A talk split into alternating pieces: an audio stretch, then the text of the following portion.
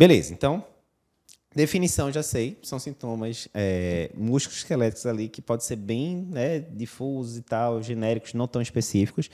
Mas quais são os fatores de risco que aumentam a chance de um paciente que você iniciou estatina, de fato, está evoluindo com mialgia, miopatia por estatina. Fundamental falar sobre isso para você saber quem é o paciente que você vai ficar mais atento, mesmo isso. que você não vá dizer que ele pode ter o sintoma, certo. certo? E segundo, porque uma parte dos fatores de risco são fatores modificáveis. Perfeito. Então você pode acabar prevenindo a miopatia por estatina. Vamos dar exemplo? Quais são os fatores de risco? Hipotireoidismo, paciente que tem baixa massa magra, né, tem um IMC reduzido, uhum. Paciente que está fazendo uso concomitante de outras medicações que interferem no metabolismo da estatina, certo. como macrolídeos, antifúngicos azólicos, amiodarona. Uhum. Então, se você obesidade, deficiência de vitamina D entra como fator de risco. Uhum. Se você tem uma situação dessa, você vai ficar mais atento. E se o cara tem um hipotireoidismo, está mal controlado, o TSH lá em cima, qual é o ideal? Você compensa o hipotireoidismo para iniciar a sua estatina com segurança, certo? Assim você consegue prevenir o dano. A gente colocou, inclusive, essa questão no último simulado do Cardiopapers e muita gente errou. Acho que foi 70% de erro. A gente colocava um paciente quadro clássico de hipotireoidismo, né? Ah, mais lentificado, reclamando de frio, frequência cardíaca tendendo a baixa e tal. E tinha um TSH pipocado de 30 e pouco e um LDL pipocado também, que era 192, se eu não me engano. E a gente perguntava qual é a conduta desse paciente. Levotiroxina isolada, estatina isolada, levotiroxina com estatina, né? e a maioria das pessoas botou levotiroxina com estatina de cara, até porque quando a gente fala com LDL acima de 90, 190, paciente é alto risco, então... E tá uhum. errado, por quê? Porque não é que você espere que esse LDL vai para 80 só claro. repondo a levotiroxina. Não vai. Mas até o fato de você começar a estatina com hipotireoidismo mal controlado, isso vai aumentar muito o risco de, de miopatia. E aí muitas vezes o paciente fala, Deus me livre, não quero ver essa medicação mais nunca. Mesmo que ela persista tendo indicação de usar sim, a estatina depois. Sim, então primeiro sim, você controla, você baixa o TSH, tudo bonitinho. E depois, você atenção para a título, tanto cardíaco quanto de endócrino. É, depois você vai pensar na estatina, porque pode ser uma causa potencialmente uhum. reversível, né?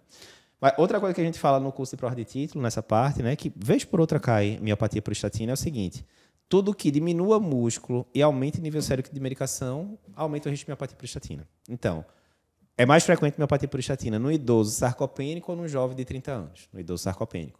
É mais comum, dependendo né, da, da fonte, mulher ou homem. Né? Mulher, teoricamente, tem uma massa magra menor, proporcionalmente uhum. o mesmo peso e tal. Uh, é mais comum em paciente que faz exercício extenuante, que pode inflamar o músculo, não. É mais comum também no exercício extenuante. Uso de outras drogas que podem causar miopatia, tipo álcool. A gente sabe que álcool pode ter algum grau Sim. de miopatia, aumenta também. E do outro lado, como você falou, ah, o paciente está usando estatina melhorando, muito comum. Estatina e inibidor de canal, é, antagonista de canal de cálcio, muito comum. Muito comum. Então, tem os seis A's que a gente brinca lá, que são os seis A's que aumentam o nível de simvastatina, especificamente. Porque inibe o citocromo, a simvastatina teria que ser quebrada pelo citocromo para ser inativada. Na hora que ela não é quebrada, ela aumenta o nível sérico. Né? Então, tá aí exemplos, né?